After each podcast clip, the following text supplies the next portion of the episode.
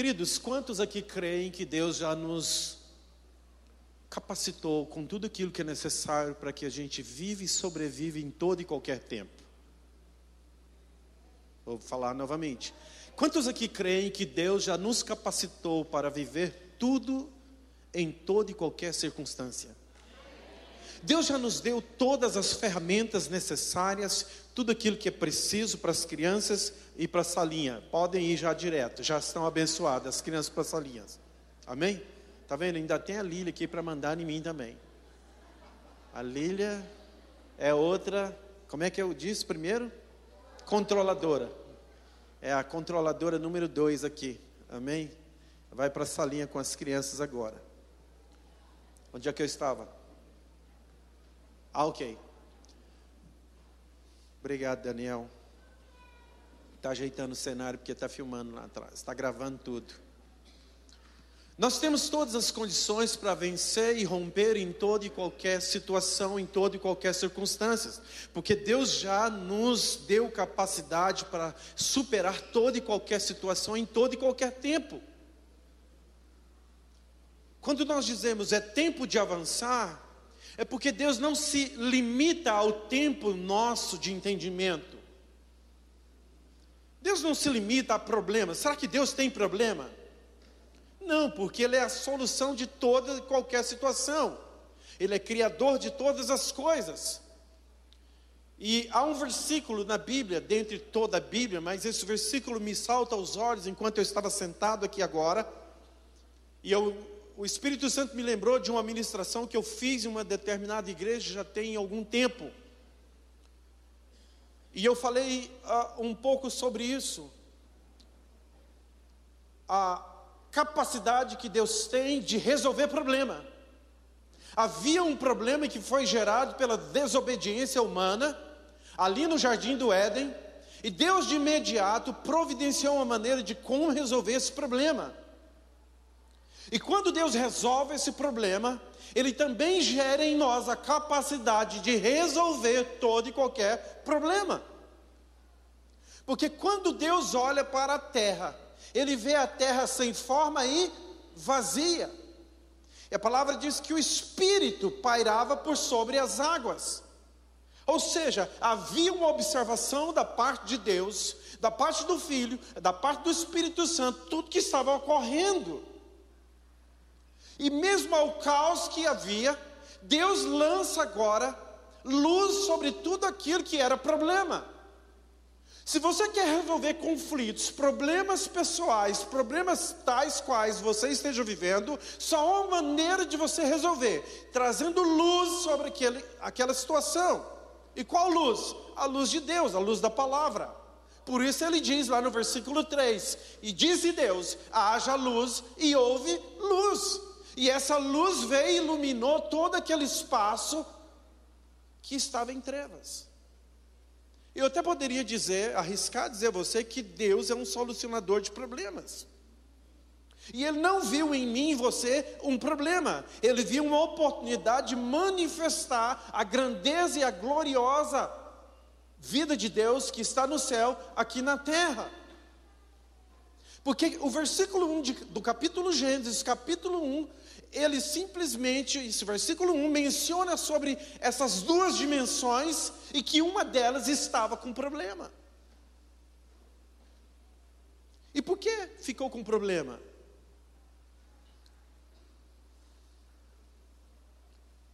Olha o que está escrito em Gênesis capítulo 1, verso 1. Vamos começar por aí.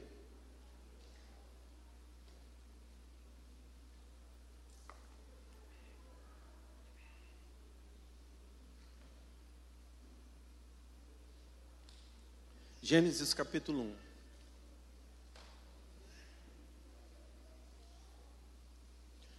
A história do plano de Deus registrada na Bíblia começa com essas palavras. Olha só.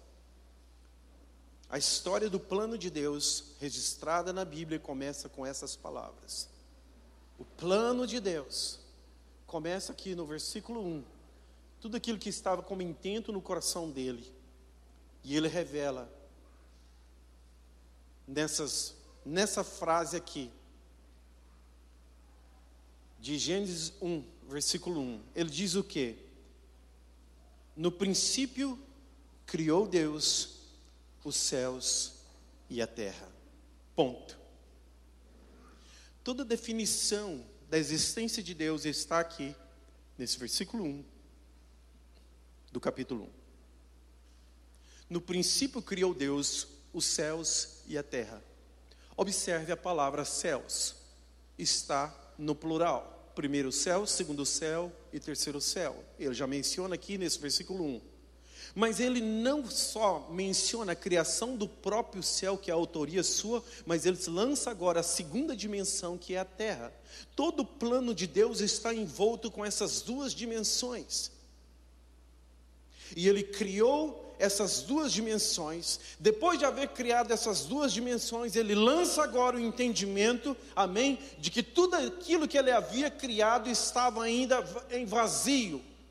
E aí você percebe logo mais à frente, no capítulo 2, ele diz propriamente no verso 26 que ele criou o homem à sua imagem, à sua semelhança. E ele pega esse homem e coloca agora no jardim do Éden para o cultivar e para o guardar. E tudo que acontece agora no mundo espiritual está envolto com essas duas dimensões. Nós passamos agora, depois de aceitar a Cristo, viver na dimensão do céu e da terra. E é tão interessante que quando Adão e Eva desobedecem a Deus, surge um problema. A terra se torna maldita. E por isso ele diz para Caim: agora você vai colher espinhos e abrolhos, por causa da sua desobediência que vem através dos seus pais. Ele disse isso a Adão e a Eva. E o que ocorre? Havia um problema. E então ele manifesta a solução de um problema. E para solucionar esse problema, agora, essas duas dimensões de céu e terra tinha que se tornar uma só. E então o céu invade a terra.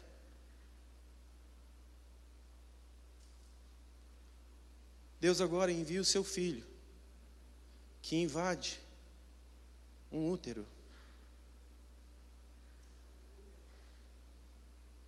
Com um plano de resgate da autoridade de Deus sobre a terra. Nesse plano de Deus, ele é tão completo, porque nós temos a imaginação que ele veio só para nos salvar, mas ele não veio só para nos salvar, ele veio também para resgatar aquilo que era do Pai, e Jesus disse isso. Ele veio para resgatar o que era seu. Então, tudo agora que foi construído pelo próprio Deus está nessas duas dimensões e essas dimensões estão interligadas. Por isso que Jesus disse lá em Mateus 28: toda autoridade me foi dada no céu e na terra. E é tão interessante o que Jesus faz, porque quando ele ensina os seus discípulos a orarem, ele diz para os discípulos: Olha o que? Traga o céu na terra. Venha o teu reino. Seja feita aqui na terra a tua vontade, como ela é feita lá no céu. Mas como nós vamos fazer a vontade de Deus aqui na terra? Ampliando nosso entendimento do plano original de Deus, que era estabelecer o seu governo por toda a terra, através da vida de Adão e Eva. Porque quando Adão e Eva foi estabelecido sobre o Éden, e o governo deles não era o governo de Adão e Eva, mas era o governo de Deus que estava imperando sobre a terra. Quando a gente começa a pensar no plano de Deus dentro dessa dimensão, fica um pouco mais fácil de entendermos a nossa vida cristã, amém? Sem a divagação da alma, da satisfação das nossas necessidades, porque a gente vai compreender que Mateus 6,33 é mais profundo na prática de não buscarmos somente as coisas da terra, mas buscarmos o reino de Deus. Buscar o reino de Deus e a sua justiça, e todas as outras coisas o serão acrescentadas. Primeiro texto, segundo texto. João 15: Não fostes vós que escolheste, a mim, mas eu vos escolhi a vós outros, para que vá e dê fruto e o vosso fruto permaneça, a fim de que tudo que pedides ao Pai em meu nome, Ele vos conceda. Eu já tenho aqui dois textos para desconstruir todo egoísmo e toda busca para mim mesmo. Mas quando eu busco o reino em primeiro lugar, as outras coisas elas vão movimentando. E eu imagino que é como o vale de ossos secos, os ossos vão tomando forma por si mesmos por causa da vontade e a ordem dele que vem do céu. Assim são as coisas que estão ao nosso redor. Quando a gente faz a vontade dele, essas coisas, elas vão se unindo, elas vão trabalhando a nosso favor, porque é assim que a palavra diz a nosso respeito. Porque enquanto nós dormimos, ele trabalha o nosso favor. Não existe maior segredo. O problema é que nós somos enganados pela nossa alma e nós queremos mais buscar a glória terrena do que a glória do reino dos céus. Nós nos envolvemos com essa glória daqui e achamos que é aqui, isso daqui. Mas na verdade nós temos que viver aqui como se nós estivéssemos lá. E quando nós temos a cabeça lá, nós trazemos o que é de lá para cá e está tudo certo. As duas coisas se fundiram. Por isso que Jesus não tinha dificuldade nenhuma aqui. Em todo o tempo ele diz o que? Eu vim para fazer a vontade do Pai.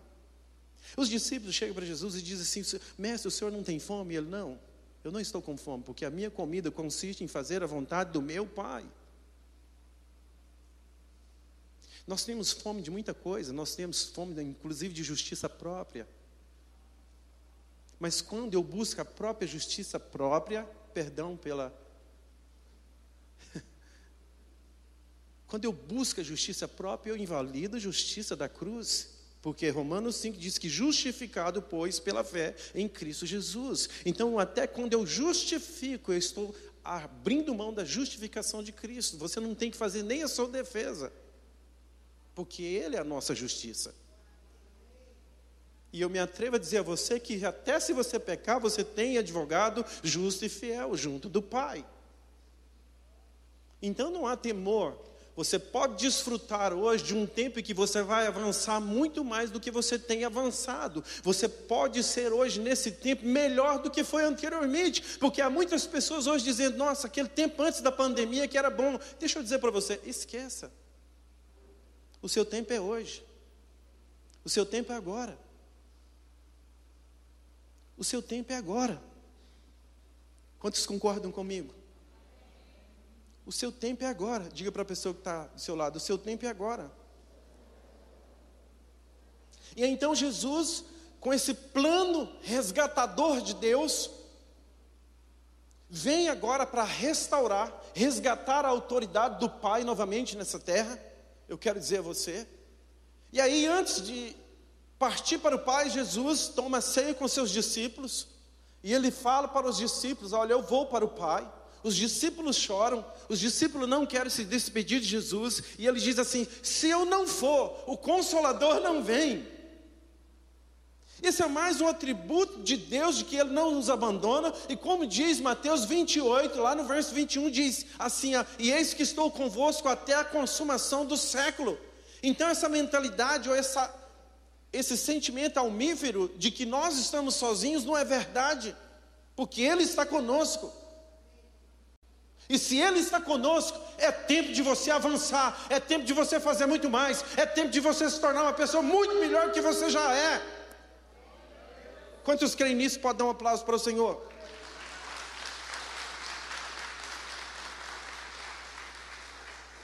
Eu me atrevo a dizer a você, diga para a pessoa que está do seu lado, você pode ser melhor que você é.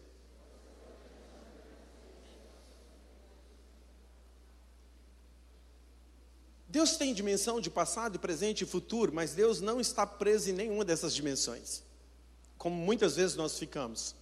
E geralmente a gente tem excesso de passado ou então excesso de futuro. E é por isso que a doença da época é o que? Ansiedade e depressão. Ansiedade, excesso de futuro. Depressão, excesso de passado. Sai dessas condições hoje. E parta rumo àquilo que Deus te chamou para você ser. Seja tudo aquilo que Deus escreveu a seu respeito. Salmo 139. Ele já te conhecia antes de você ser uma pessoa que você é. E já havia escrito todos os seus dias, todos os seus dias, ele já havia escrito. Então, conheça aquilo que Deus tem para você. E a partir do momento que você conhecer aquilo que Deus tem para você, você vai ser bem sucedido naquilo que você tem que fazer. Atos 1,8. Mas recebereis poder ao descer sobre vós o Espírito Santo, e sereis minhas testemunhas. Aonde? Vamos lá? Fala alto.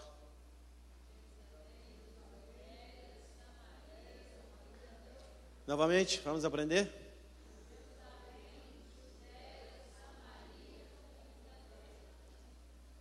Jerusalém, Judéia, Samaria, os confins da terra. O que, que ele fez? Ele nos capacitou, ele nos autorizou para que a gente fosse e fizesse a diferença, demonstrando o que é o reino dos céus aqui na terra. Amém? Nem eu e nem você estamos desabilitados. Pelo contrário, nós estamos por demais habilitados para poder realizar essa obra, para falar das coisas de Deus, aonde quer que estejamos.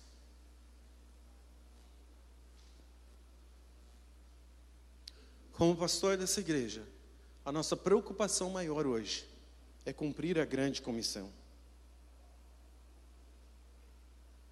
Fazer com que essa igreja seja uma igreja que faça discípulos. E muitos discípulos para Jesus. Nossa reunião termina meio-dia. Eu tenho 20 minutos para falar um monte de coisa para vocês. Em Mateus 4, versos 18 a 22, os discípulos começam a seguir Jesus. E como eles começam a servir Jesus? Através de um relacionamento diário. Comia com Jesus, andava com Jesus.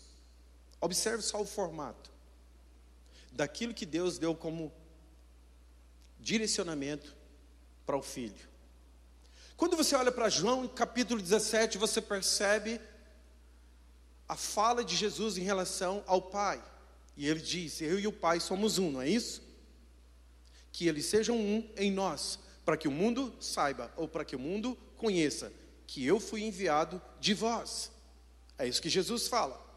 Aí a gente começa a ter consciência da missão na qual Deus estabeleceu Jesus e que Jesus agora transferiu para nós. E então Jesus vem com essa missão e ele chama os discípulos. Os discípulos começam a andar com Jesus. Primeira coisa que nós observamos nessa caminhada: relacionamento. Jesus relacionando com seus discípulos, comendo com seus discípulos, andando com seus discípulos. Qual é o nosso problema como igreja no século é, presente? É que a gente não vive os princípios que foram estabelecidos por Deus. A gente quer inventar, quer criar um monte de coisa que não é bíblico. Eu falei isso agora pela manhã. E não há nenhum preceito na Bíblia de fazer discípulo, por exemplo, que não seja pelo relacionamento. Vou voltar a uma aula antiga que eu dei a vocês. Gênesis diz o quê? Deus vira, vinha na viração do dia e falava com Adão e Eva todos os dias. O que, que significa isso? Relacionamento. Não é isso? Relacionamento. Adão e Eva desobedecem a Deus, são colocados para fora de, do, do Éden. Deus transfere essa responsabilidade agora para os pais. Deuteronômio capítulo 6. Instrui seu filho sobre a lei do Senhor. Escreva nos murais, coloque na fronte, nos braços, versículos bíblicos, ensine eles em volta da mesa para que eles possam guardar a lei do Senhor, os princípios da palavra de Deus. O que, que é mesa? Relacionamento. Quando você sai desse modelo que Deus deu para a família, você entra no modelo sacerdotal. Você vê agora a vida de Eli, um profeta já idoso e com os filhos todos desviados. Então Deus levanta Samuel. Samuel estava com oito anos de idade e Samuel agora é levado para a casa de Eli. Então Samuel começa a viver debaixo ali do teto de Eli. E sabe o que acontece? Deus fala com Samuel. Samuel, Samuel, ao ponto de Samuel confundir, achando que era Eli que estava o chamando. E por três vezes ele vai até a Eli. Então o próprio Eli diz: Você não está ouvindo a minha voz, mas você está ouvindo a voz de Deus. O que, que é isso? Relacionamento. Relacionamento. Você sai desse modelo sacerdotal, você vai para o modelo profético. No modelo profético, você vê o mesmo comportamento de relacionamento. E por que eu estou citando todos esses modelos desde Gênesis para você? Porque não existe forma de nós implantarmos o reino de Deus aqui na terra que não seja pelo relacionamento. Igreja é feita de relacionamento. Vou repetir: igreja é feita de relacionamento. Então, quando você vê agora no modelo profético, Elias está passando, o primeiro profeta, passa agora e joga a sua capa na vida de Eliseu. Eliseu pede a Elias agora: me permita despedir dos meus pais, da minha família. Eliseu vai lá, se despede, mata os bois e volta e vai seguir Elias.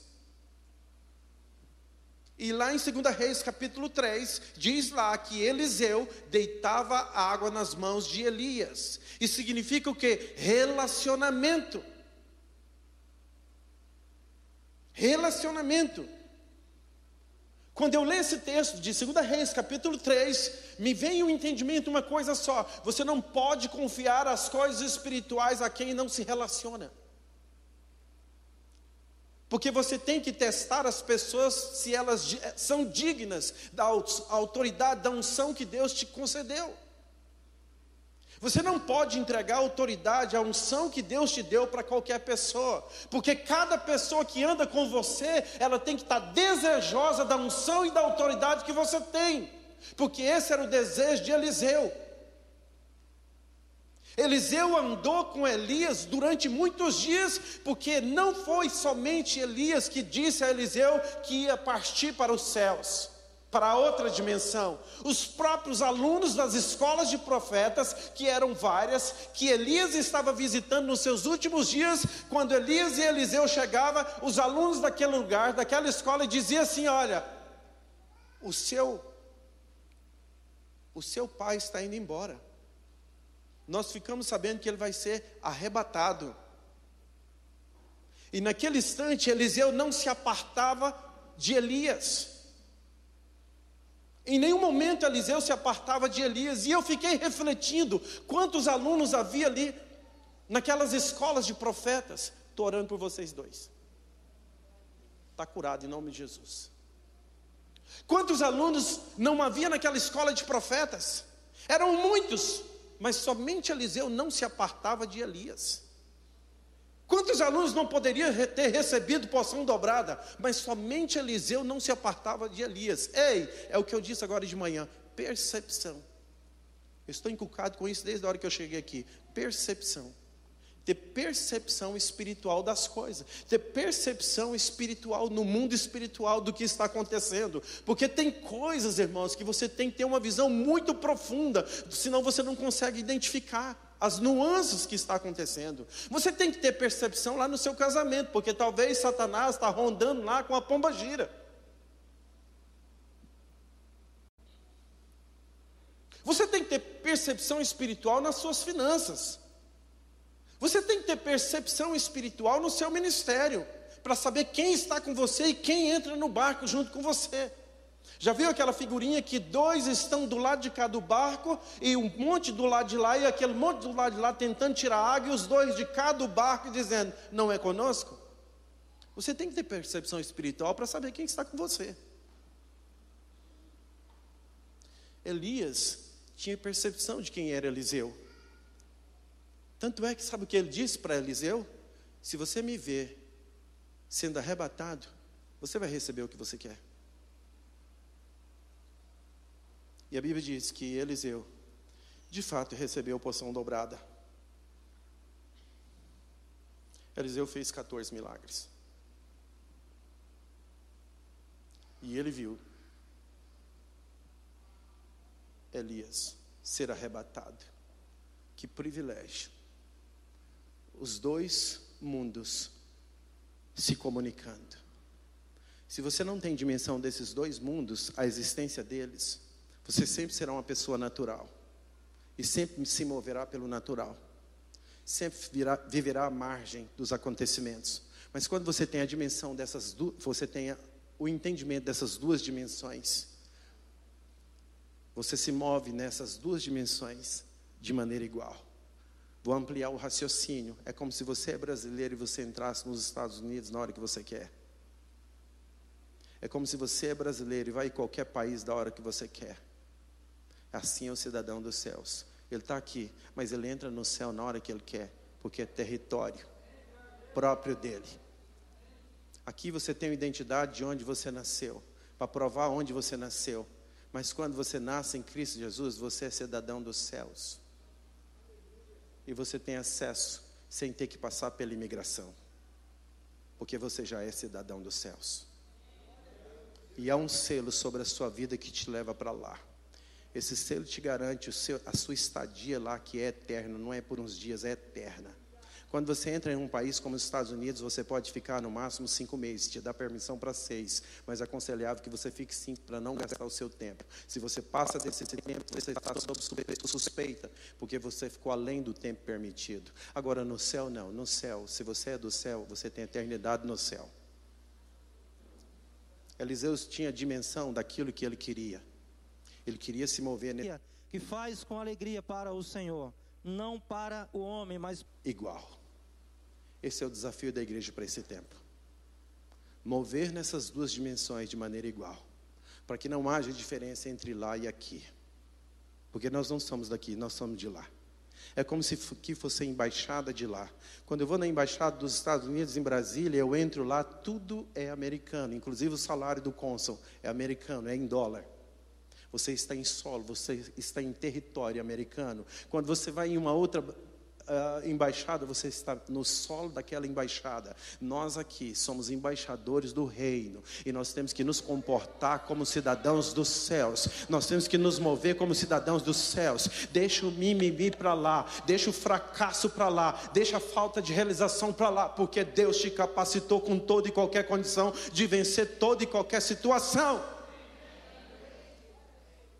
Quando Jesus envia os 70, é tão tremendo aquele envio é tão tremendo que ele diz para eles: vá, não leve nada, não leve nada, porque o que vocês possuem já é tudo, já é o necessário.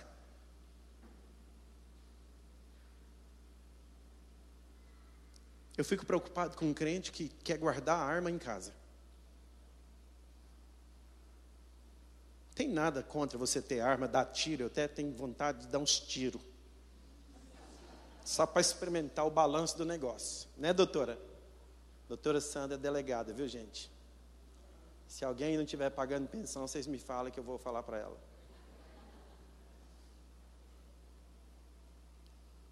Eu tenho vontade de dar uns tiros, irmãos. Vou falar de novo. Eu tenho vontade de dar uns tiros, irmãos. Só para experimentar a emoção do negócio. Você não tem, não? Não, vou falar sério. Você não tem vontade de dar uns tiros, não? Irmãos, eu morro de vontade de pegar um AR-15.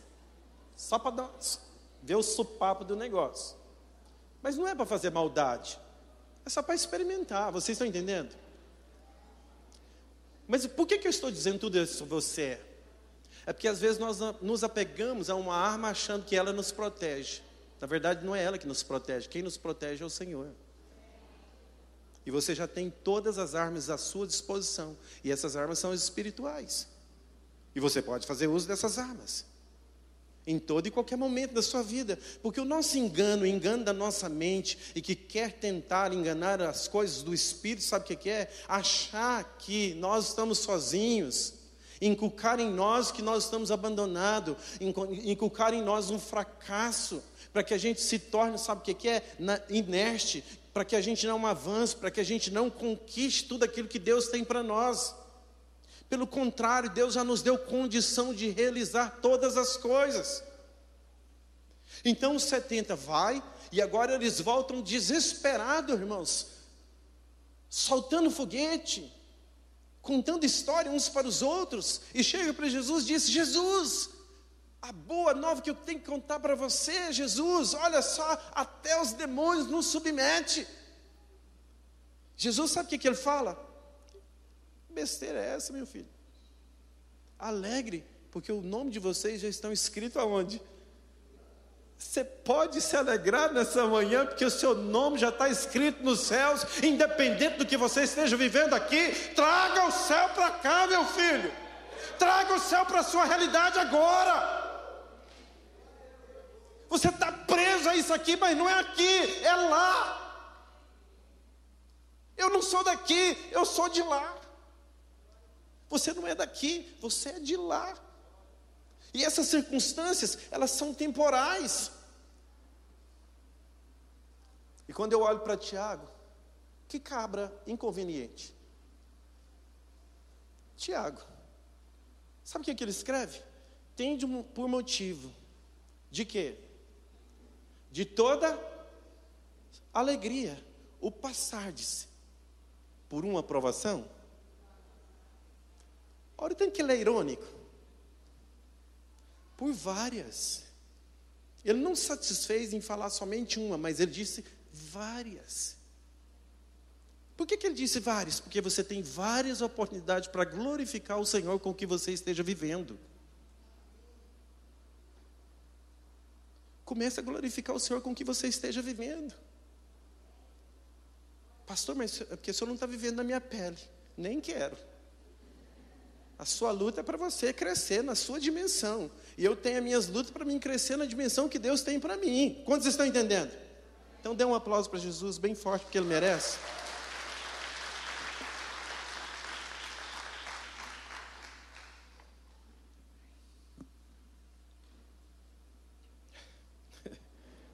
Aleluia.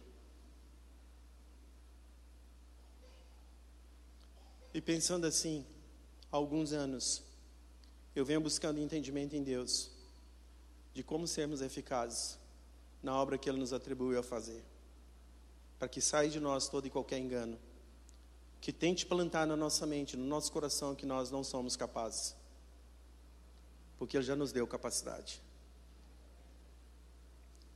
E eu comecei a refletir alguns anos atrás. Na criação, eu sou muito voltado para o livro de Gênesis. Toda a nossa história está envolta com sete homens da Bíblia, aqui do livro de Gênesis: Abel, Enoque, Amém? Noé, Abraão, Isaac, Jacó e José. Toda a história humana está envolta com esses sete homens. Toda a criação de Deus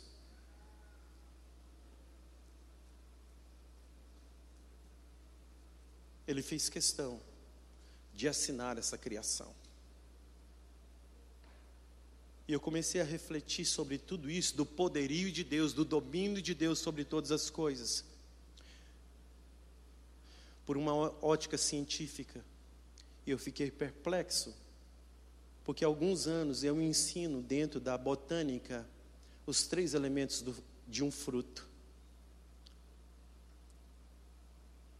Isso me chamou a atenção há alguns anos, quando eu comecei a olhar para tudo isso. Por que que tudo da criação envolve o número 3?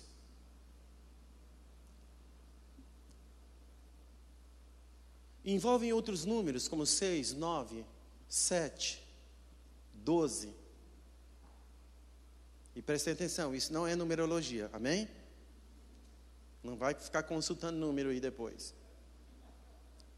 Mas eu comecei a pesquisar na Bíblia e eu desenvolvi um estudo só a este respeito. E principalmente do número 3. E tudo começou quando eu entendi as partes de um fruto: o epicarpo, o endocarpo e o mesocarpo. Por que um fruto tem três partes? E eu fiquei durante muitos anos questionando isso diante de Deus, e eu ensinava sobre isso, mas eu não tinha revelação completa sobre isso. Até o dia que Deus me falou: tudo que eu fiz, eu fiz baseado nesse número. Por que, que Deus fez o primeiro céu, o segundo céu, o terceiro céu? Quantos estão entendendo? Olha só para vocês verem. Eu vou mostrar um pouco do que eu estudei sobre isso. O homem tem alma, corpo e espírito. Três partes. Segunda Tessalonicenses 5:23 diz a esse respeito que nós devemos apresentar essas três partes irrepreensível. E eu comecei a ficar curioso por isso, baseado naquilo até que você confirmou agora de manhã. Por que, que a gente ministra muito no espírito, mas esquece a alma e o corpo? Isso nos confronta como pastores, e eu comecei a observar muitos pastores que não cuidam do corpo, e principalmente da alma.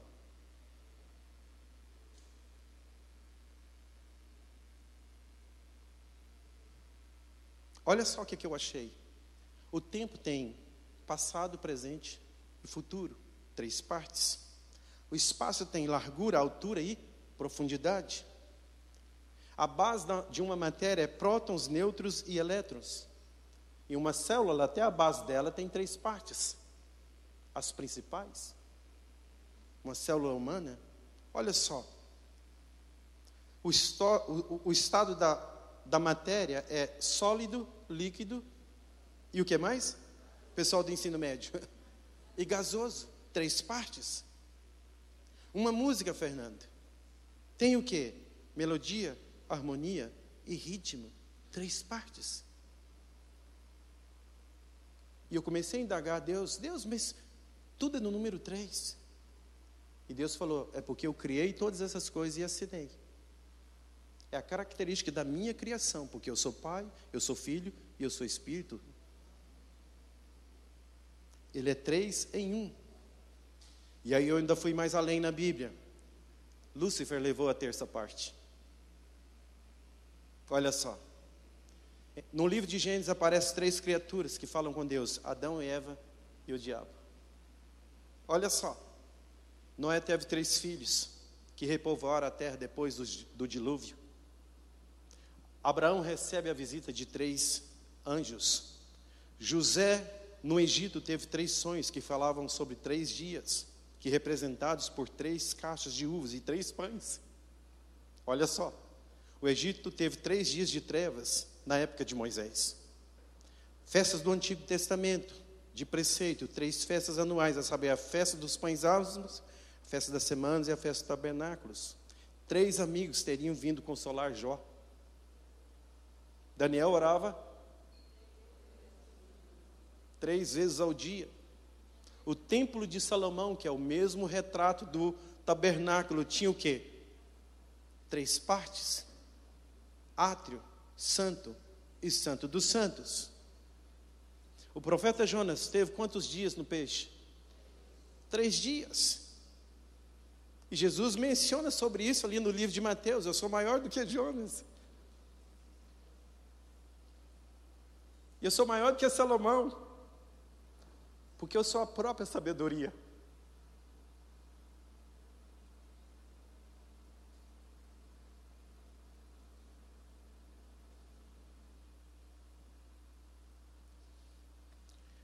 Isso aqui é forte demais.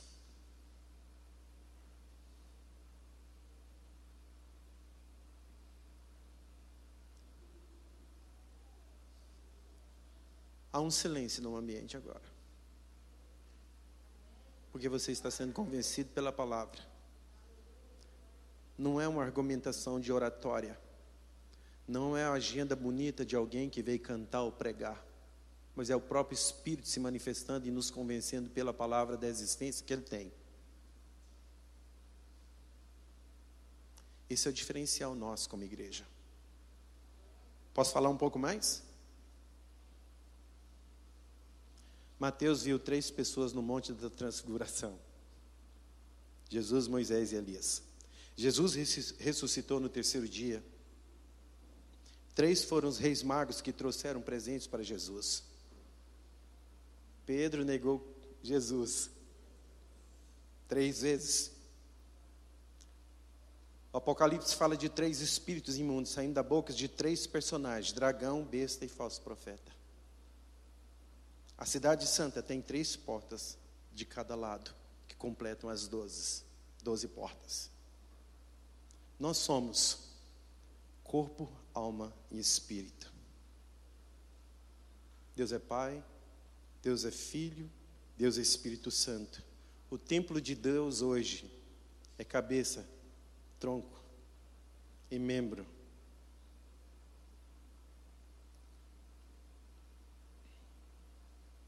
Três são as virtudes dadas por Deus: fé, esperança e amor.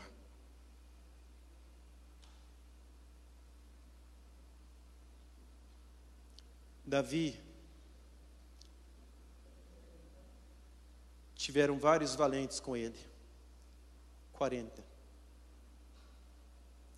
Mas teve três que era junto dele: José Bacebate, Eliasar e Samar. O número 3 também significa a essência das coisas. Assim como o homem, um, e a mulher, dois, tem potencial para criar a terceira pessoa. Guilherme, Andressa e o Samuelzinho agora. Tudo começa com três. E eu vou agora muito mais além com vocês. Posso? Olha só o que eu descobri. Quantas letras tem a palavra Pai? Quantas letras tem a palavra Mãe?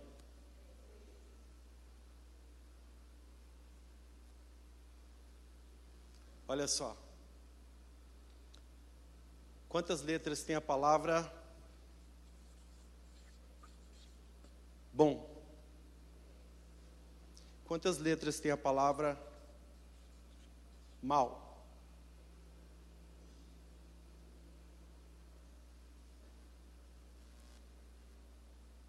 E agora, para fechar, quantas letras tem a palavra sol? Quantas letras tem a palavra lua? Três. Malaquias fala sobre o sol da justiça, a manifestação do sol da justiça. Malaquias. Mas nascerá para vós outros o sol da justiça, e vocês se alegrarão e comportarão como cordeiros no pasto salteando de alegria. Palavra lua, três letras. E eu poderia estar citando muitas outras coisas. Foi daí que o Espírito Santo me deu entendimento. Se tudo que Deus criou está baseado no número três, por que, que nós erramos como igreja? Porque nós queremos fazer as coisas fora da ordem daquilo que Deus criou. E não vai dar certo até a ciência, ela está baseada no número 3. Se eu e você tivermos a capacidade hoje, como igreja, de cuidar de três pessoas, discipulando elas, três pessoas cuidando de três pessoas, quanto que nós vamos ter? Nove pessoas. Eu fiz até um organograma para poder mandar para vocês. Era para a gente projetar aqui, mas o projetor está com defeito. Nove. Cuidando de três, vai dar quanto? 27. 27. Cuidando de três. 27 vezes 3. Quanto que dá? Hã? Quanto? 81.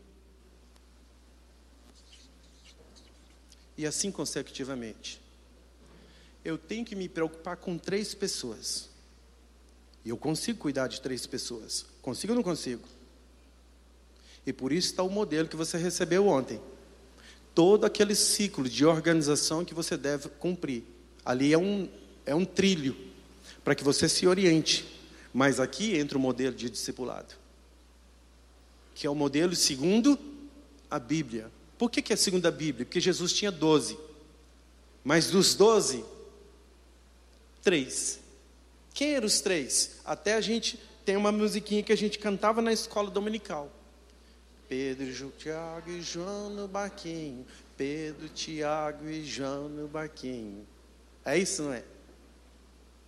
Jesus tinha um relacionamento próximo com esses três. Ao ponto desses três, um deles, ser mais íntimo ainda, de recostar a cabeça no peito. Quantos estão entendendo? Eu teria muitas coisas para falar, mas o tempo não me permite. Vamos lá agora para 2 Coríntios, capítulo 11, para nós celebrarmos a nossa ceia.